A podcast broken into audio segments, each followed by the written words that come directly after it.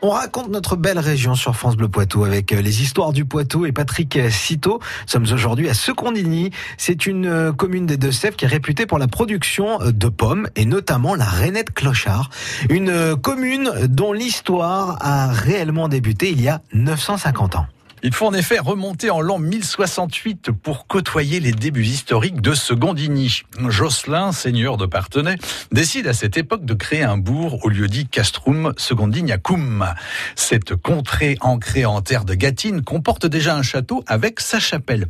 Pour des raisons sans doute défensives, les deux bâtisses ont été édifiées sur une motte entourée de marécages. Une église est alors bâtie, probablement à l'emplacement de l'ancienne chapelle, bien mal en pris au constructeurs de l'époque.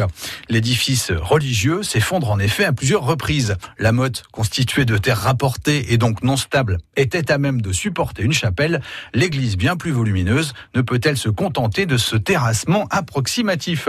Le monument est finalement reconstruit un peu plus loin en renforçant ses fondations. Et comment évolue le village dans les siècles suivants? En 1200, des fortifications y sont créées par les seigneurs de Partenay. Un mur long de 362 mètres très précisément ceinture alors le village. Il est renforcé de plusieurs tours et de deux hautes portes avec pont-levis. Mais ces gigantesques fortifications ne servent finalement pas à grand-chose. Les chemins qui mènent à Secondigny sont en effet pour la plupart impraticable. Les habitants du village sont ainsi épargnés par les remous de l'histoire et ont la paix, si on peut dire, pendant de longs siècles. Il faut attendre 1845 pour que Secondigny change de physionomie. Et que se passe-t-il à cette époque? Le tracé de nouvelles routes va en fait faciliter le développement de la commune. Hein. De grandes lignes droites sont notamment créées de Chandonnier à Angers en passant par Secondigny.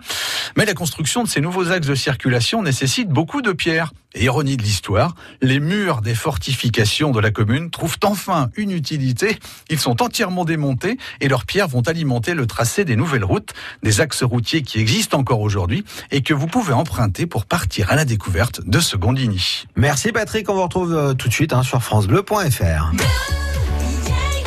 France Bleu Poitou.